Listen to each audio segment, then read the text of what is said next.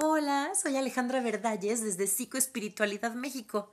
Me da muchísimo gusto saludarte. El día de hoy te traemos esto con todo nuestro cariño para hablar del Día del Amor y la Amistad. Y vamos a empezar sin más preámbulo. Tú eres el amor de tu vida. No busques amor, no te abandones a ti mismo buscando amor en los demás. El amor no es un objeto, no puede ser dado ni quitado no puede encontrarse o perderse, porque el amor no es un sentimiento, no es un estado, no es una experiencia extraordinaria, sino lo que tú eres, la presencia misma. No confundas amor con atracción. La atracción viene y va y puede incluso desaparecer con el tiempo. No confundas amor con deseos. Los deseos son impermanentes, son transitorios. No confundas amor con sentimientos de felicidad, placer, o con un sistema nervioso excitado. Los estados pasajeros no pueden durar, no es su naturaleza. Incluso las promesas que hoy parecen tan seguras y que nacen desde la mejor de las intenciones pueden desvanecerse el día de mañana o romperse. El amor, sin embargo, no se desvanece. El amor no puede disminuir con el tiempo. El amor no es una mercancía o una forma de intercambio. El amor es un campo, un campo dentro y fuera de nosotros, un campo donde los pensamientos, los sentimientos, incluso los planes más sólidos para el futuro pueden aparecer y desaparecer.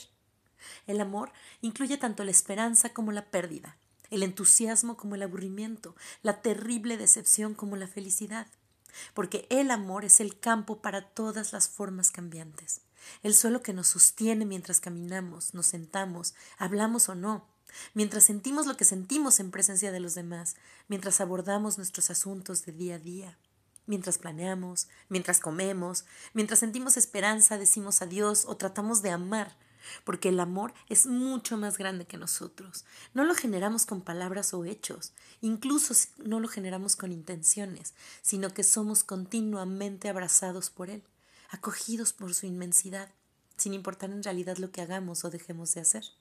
Nos casamos, nos divorciamos, somos amigos, somos amantes, nos separamos, sufrimos juntos, nacemos, morimos, y el campo del amor permanece imperturbable. Nadie nos ha dado amor. Esa es la más grande ilusión. Simplemente hemos recordado el campo a través de la presencia del otro. A veces hemos reconocido la eternidad en medio de lo cotidiano para después atribuirle el hecho a alguien más.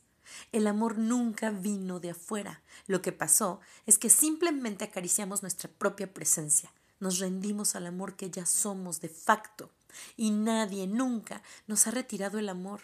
Simplemente olvidamos el campo y culpamos a los demás y buscamos de nuevo el amor sintiendo su ausencia, perdiéndonos en el relato de un amor perdido.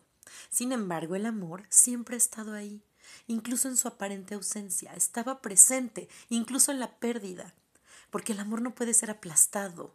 Una ola no es capaz nunca de aplastar al océano. No busques amor, no busques la luz. Sé eso, ofrécelo. La alegría de amar es infinitamente mayor que la alegría de aferrarte temerosamente al amor de otro, porque muy en el fondo sabes que eso es una ilusión y que aquello que siempre has anhelado no puede venir de afuera de ti mismo. Tú eres el amor de tu vida. Tú siempre has sido el indicado, tú siempre has sido el, el número uno, tú siempre has sido la presencia. La búsqueda termina exactamente donde comenzó, en la presencia. Te das cuenta que eres el amor mismo y esto lo cambia todo.